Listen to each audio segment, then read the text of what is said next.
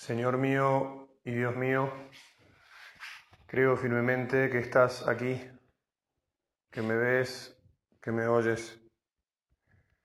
Te adoro con profunda reverencia. Te pido perdón de mis pecados y gracia para hacer con fruto este rato de oración. Madre mía Inmaculada, San José, mi Padre y Señor, Ángel de mi guarda, intercedan por mí. Celebramos hoy la conversión de San Pablo y uno de los temas previstos es el de recristianizar la sociedad. Y entonces es natural que meditemos hoy sobre este tema. Efectivamente, San Pablo creyó y porque creyó predicó y se entregó con alma y vida a Cristo y a Cristo crucificado. No se ahorró esfuerzos.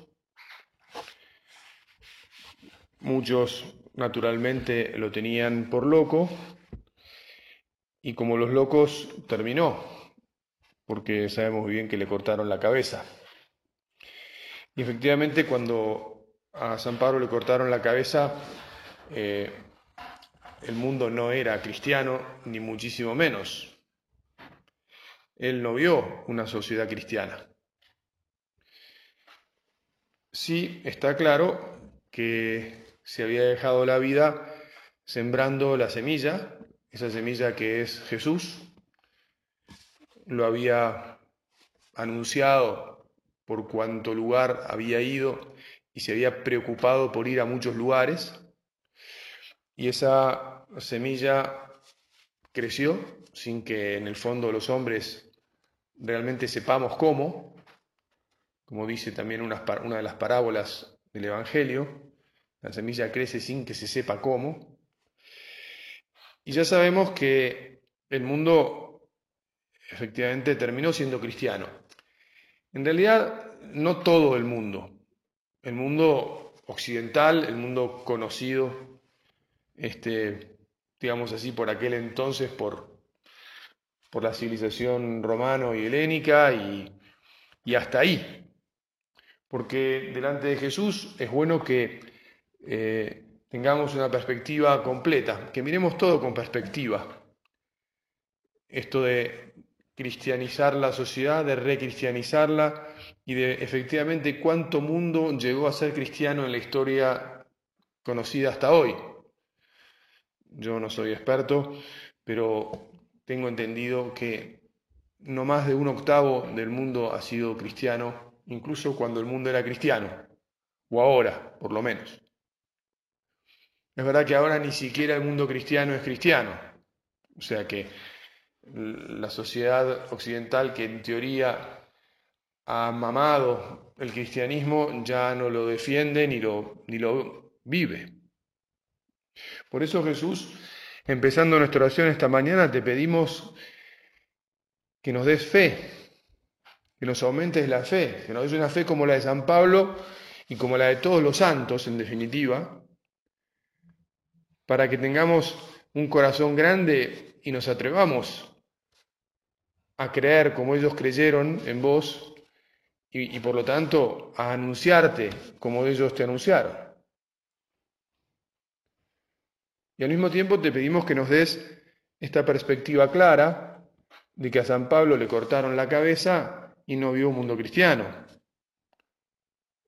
No quiero ser desanimante, al contrario, quiero que esto sea animante. Este, pero bueno, mira, nosotros nos vamos a morir y no vamos a ver un mundo cristiano no sé si nos van a cortar la cabeza, pero vamos a, padecer, vamos a padecer viendo cómo nuestra sociedad teóricamente cristiana se va a seguir, en parte por lo menos, cayendo a pedazos.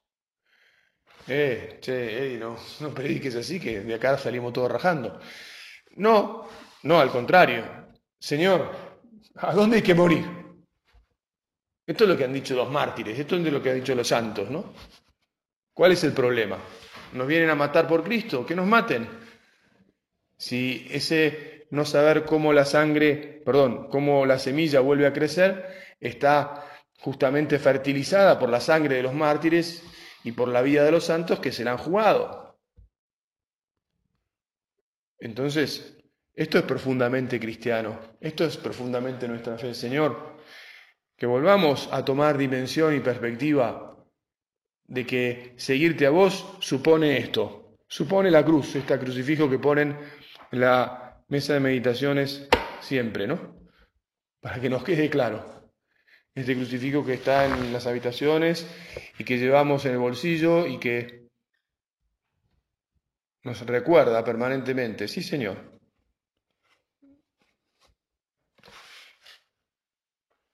Pidamos entonces la fe, la fe de San Pablo, de Juan Pablo II, la fe de nuestro Padre, la fe del Papa que nos manda a las periferias, ¿verdad? En un, en un mundo donde el catolicismo está yendo para atrás, el Papa nos manda a las periferias. Cómo suenan en el corazón las palabras aquellas, estas crisis mundiales son crisis de santos, ¿verdad? Seamos bien realistas. Me parece a mí importante ser realistas. Porque si no, si no somos realistas, al menos la sensación que yo tengo es que después andamos o pinchados o, nos o la gente se pincha del todo. Y hay quien dice, bueno, mira, sabes que esto ya no, no, no me supone un ideal suficientemente agradable o, piola por el cual estar acá jugándomela, porque yo pensé que íbamos a triunfar, ¿no? Mirá, no vamos a triunfar, o sí, vamos a decir así, vamos a triunfar en el cielo. Si Dios quiere, Él nos regalará el cielo y nos defenderá delante de su Padre porque nos habremos jugado la vida. Pero no vamos a vivir aquí este, ningún ningún este, festejo de Copa Mundial ni nada semejante. Recuerdo que mi maestro aquí presente, nunca imaginé que por aquel entonces que iba a estar en la situación al revés, contraria. Nos predicaba mucho en los años segunda mitad de los 80, en el litoral, sobre aquel verlas venir, llegar antes y saber trigonometría que es algo que también podemos aplicar ahora en este tema de ver las cosas con perspectiva. Eh, se aplica a muchas cosas. Este, y es muy difícil verlas venir. Es muy difícil verlas venir. Hay un librito eh, escrito por un profesor eh, economista que es focolar. Este, hace dos años lo invitaron a la Universidad de la Santa Croce a un pomeriggio de estudio eh, sobre la preservación de los carismas o los carismas y cómo preservarlos. Este, bueno, tiene un librito que se llama La destrucción creadora, en el que una de las cosas que dice es que es muy difícil cuando una institución escribe libros también, además de economía, sobre lo que él llama las OMI, organizaciones movidas por ideales, y sobre todo las carismáticas es decir, por ejemplo, sobre los focolares a la que él pertenece, sobre comunión y liberación, sobre el Opus Dei, en general, ¿no? sobre la SOMI. Y dice, es muy difícil cuando una institución está con las velas desplegadas y en el momento del suceso, ¿eh? italiano propio, cuando todo va ¿eh? a todo lo que da, es muy difícil ver que tenés que cambiar algunas cosas porque eso no va a seguir así. No va a seguir exactamente así. El otro día un amigo me comentó que acaba de salir un, otro librito, son libros chiquitos los que, que se llama El elogio de la autosubversión, la revalorización humana en las OMI. También muy interesante. Cada uno de nosotros en el fondo tiene que revalorizarse y tenemos que ayudar, nosotros somos numerarios, el otro día nos explicaban ¿no? las distintas funciones que cumplimos cada uno, el Padre nos ha escrito la carta el 28 de octubre del año pasado, tenemos que ayudar a los demás a que también se revaloricen. ¿Qué quiere decir revalorizar? Usemos otra palabra. Bueno, que nos volvamos a poner en el lugar que cada uno tiene para poner nuestra semilla y sembrar para seguir sacando la hora adelante, digamos así, pero desde donde estamos. No se trata de hacer profecías, este, pero la cosa no está ahora en su mejor momento, como sabemos. El otro día un supernumerario en mi casa que me ocupé de certificar que tuviera buena información, dijo que la edad media de los supernumerarios en el mundo es de 64,5 años. Como te podés imaginar, es un tema para preocuparse. Y me parece que a todos nos preocupa, entre comillas, ¿verdad? Si queremos cambiar, pues algo tendremos que cambiar, personalmente y como, como institución, como familia de la iglesia.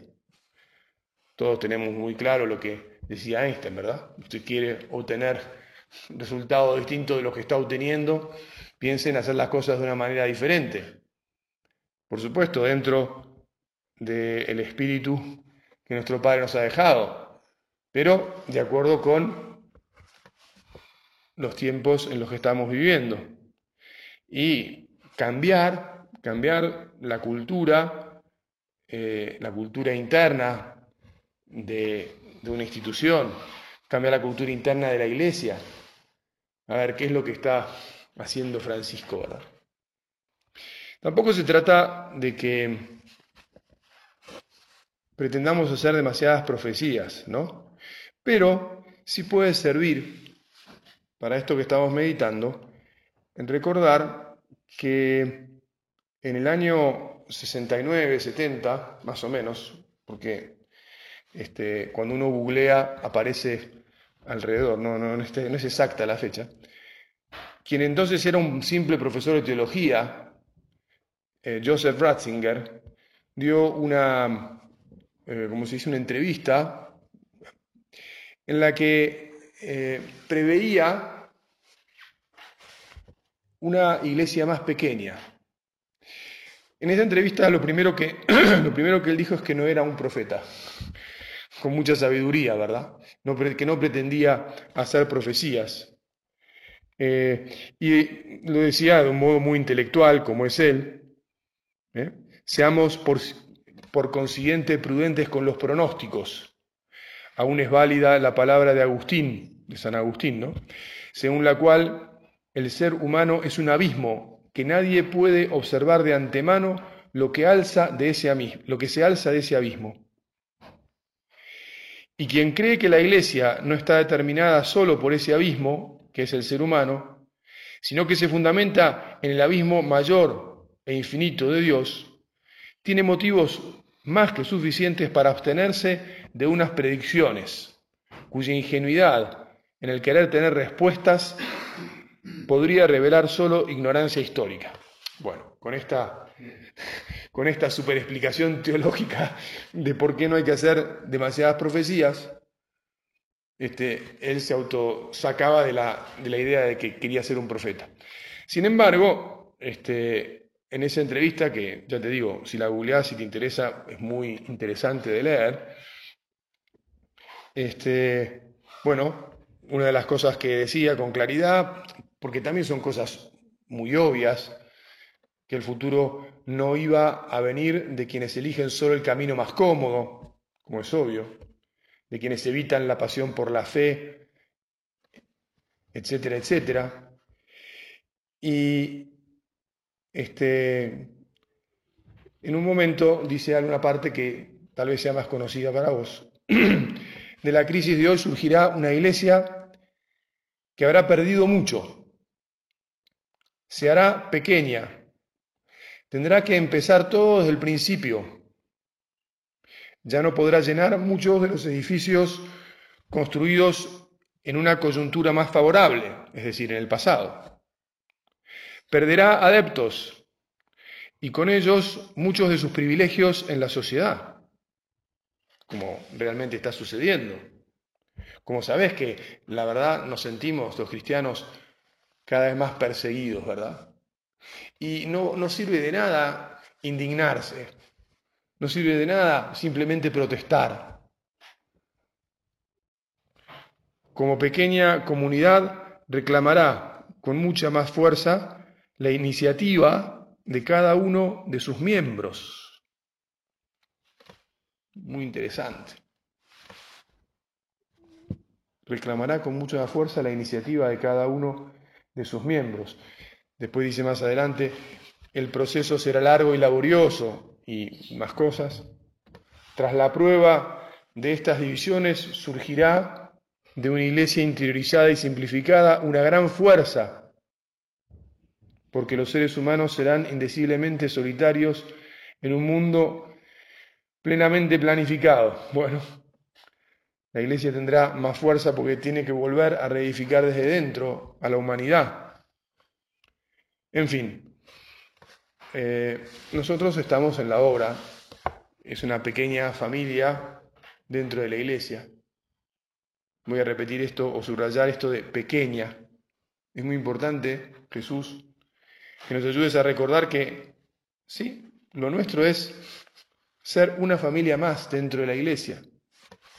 No lo vimos venir, pero hubo un momento en que con las velas desplegadas este, podemos haber tenido, probablemente la tuvimos, y no sé si decir pidamos perdón por ello, pero, pero no, nos crea, no nos la creamos de vuelta.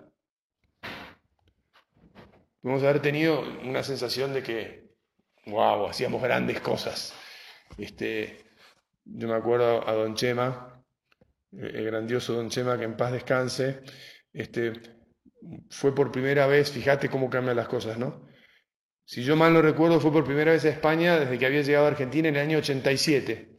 Es decir, había pasado este, como 22 años en Argentina. Y al volver vino a la chacra en enero, estábamos de curso anual, y, en una tertulia nos decía que cuando él se había ido de España, la obra era chiquitita, apenas estaba desarrollándose, en algunas, ¿no? Empezaba a crecer, pero... Y en cambio ahora decía, la veo como un transatlántico que rompe las olas, y que abre el mar, venía todo así, como era Chema, ¿no? Bueno, ojo porque para ese momento, año 87, las palabras de, Joseph Ratzinger ya, habían, ya se habían dicho hacía 17 años. Por esos años la obra parecía que crecía y de hecho crecía, pero ahora estamos viendo que el crecimiento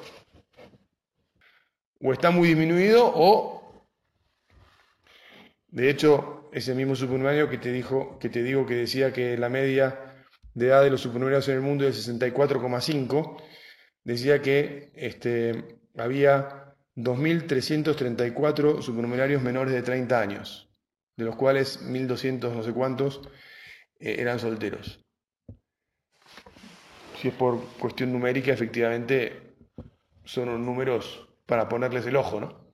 Y para decir, bueno, Señor, este, ayúdanos, ¿qué tenemos que hacer? Y evidentemente lo primero que tenemos que hacer es convertirnos, como siempre, una vez más. Este, en ese sentido, me gustaría, a ver si lo consigo, porque en este celular, leerte eh, la, la introducción de este último librito que te mencionaba, pero decía, este libro se ofrece como una breve guía, parcial e imperfecta, para aprender cómo florecer como adultos cuando siendo jóvenes se creyó en un ideal grande y se partió a su conquista. Me quedé pensando en esta idea. ¿Cómo florecer como adultos? Todos aquí, ya hablábamos el otro día de la media que está bastante alta. Siendo jóvenes, se creyó en un ideal grande y se partió a su conquista. ¿Cómo florecer nuevamente? Es decir, en general los que florecen son los jóvenes, los mayores como nosotros, este, ya se espera menos florecimiento. Sabemos muy bien que en la iglesia de todas maneras y por la gracia de Dios, todos podemos y estamos llamados a dar fruto, pero En un momento nos, nos entregamos a un ideal y ahora tenemos que seguir manteniendo el deseo de que haya frutos.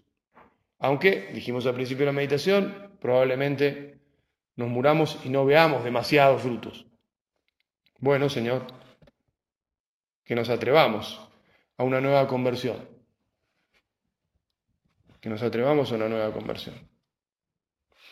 Y después también no es solo la conversión personal, sino que me parece que vale la pena pensar un poco eh, en toda la familia.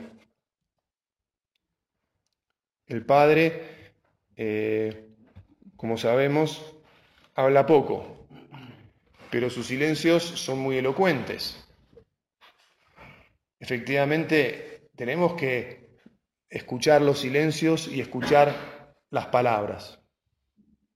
Y la familia, para recristianizar o por lo menos intentar poner su, su parte en este volver a, anunciar a Jesús en la sociedad, la familia tiene que mirar para adentro y el Padre lo primero que nos ha dicho es cómo estamos viviendo la libertad.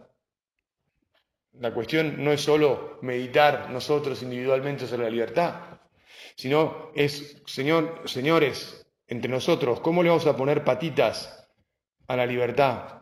Porque estamos también en este curso anual este, con esta materia de repaso, la libertad en San José María.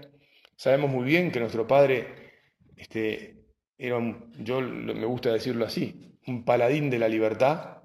Y sin embargo, hoy por hoy tenemos que ver cómo hacer para que la libertad vivida en casa mismo, por, por lo que nos dice el Padre, dé más frutos, es decir, sea mejor vivida para que efectivamente dé más frutos.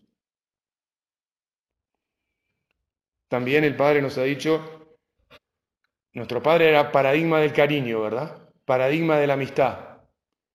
Sin embargo, el Padre nos ha dicho, señores, enfoquemos de vuelta la amistad.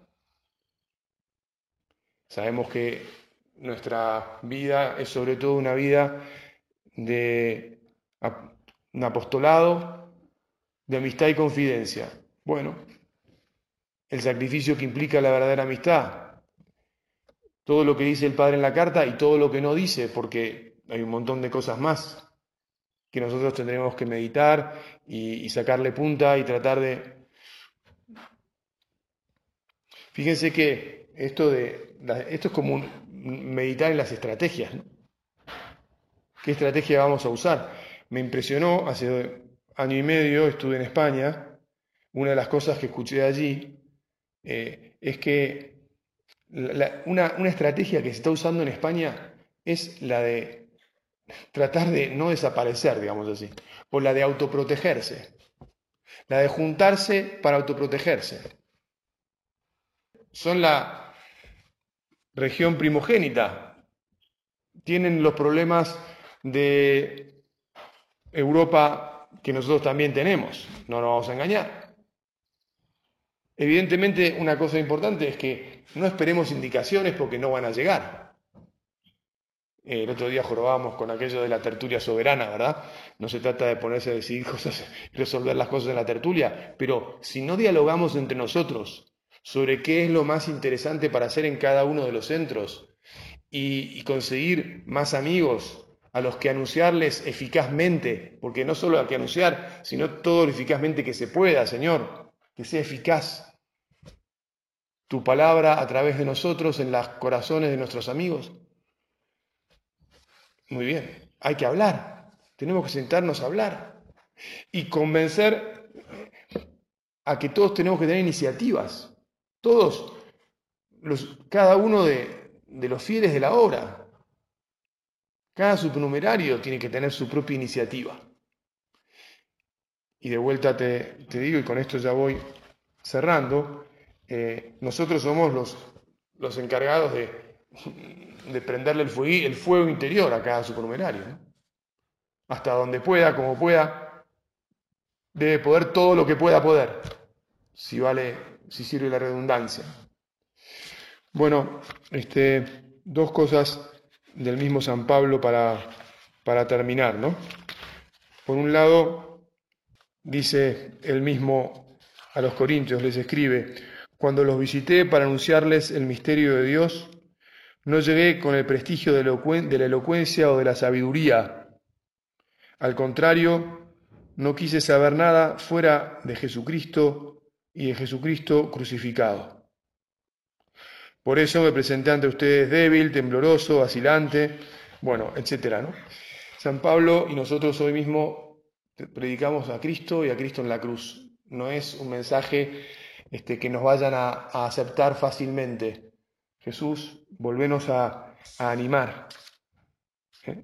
Lo nuestro no va a ser un triunfo eh, y una pasellata por les Champs-Élysées, ¿eh? como nunca ha sido predicar a Jesús. De hecho, en la segunda carta a los Corintios, y esto es lo último que también te quería recordar para que nos vayamos de la oración diciendo, bueno, muy bien, va a haber que pasar por donde pasó San Pablo, con todo el esfuerzo y el cariño y el amor que el Señor ponga en nuestro corazón. San Pablo tiene que defenderse delante de los falsos apóstoles, ¿verdad? Y entonces este, dice, ah, ellos se jactan de que son hebreos, de no sé cuánto, no sé qué más. Y él dice, bueno, yo también soy hebreo, eh, etcétera. Y, y a continuación dice, vuelvo a hablar como un necio. Yo lo soy más que ellos, mucho más por los trabajos, mucho más por las veces que estuve prisionero, muchísimo más por los golpes que recibí. Con frecuencia estuve al borde de la muerte. Cinco veces fui azotado por los judíos con los treinta y nueve golpes. Tres veces fui flagelado. Una vez fui apedreado. Tres veces naufragué y pasé un día y una noche en el medio del mar. En mis innumerables viajes pasé peligros en los ríos, peligros de asaltantes, peligros de parte de mis compatriotas, peligros de parte de los extranjeros, peligros en la ciudad, peligros en lugares despoblados, peligros en el mar, peligros de parte de los falsos hermanos, de los falsos hermanos, cansancio y hastío, muchas noches en vela, hambre y sed, frecuentes ayunos, frío y desnudez. Bueno, este, muchachos, ánimo, esto es lo que nos espera. Eh, vamos a terminar, como siempre, pidiéndole a la Virgen que este, nos dé valentía, que nos dé inteligencia, que sepamos eh, entregarnos del todo a nuestro Señor, que sepamos que Él nos va a sostener, que Él va a hacer eh, que la semilla que sembremos fructifique cuando Él mismo quiera y que siempre vamos a estar sostenidos también y consolados por nuestra Madre, que eh, nunca nos abandona porque ella es la reina de los apóstoles. Te doy gracias, Dios mío, por los buenos propósitos, afectos e inspiraciones que me has comunicado en esta meditación. Te pido ayuda para ponerlos por obra. Madre mía, Inmaculada, San José, mi Padre y Señor, Ángel de mi guarda, intercedan por mí.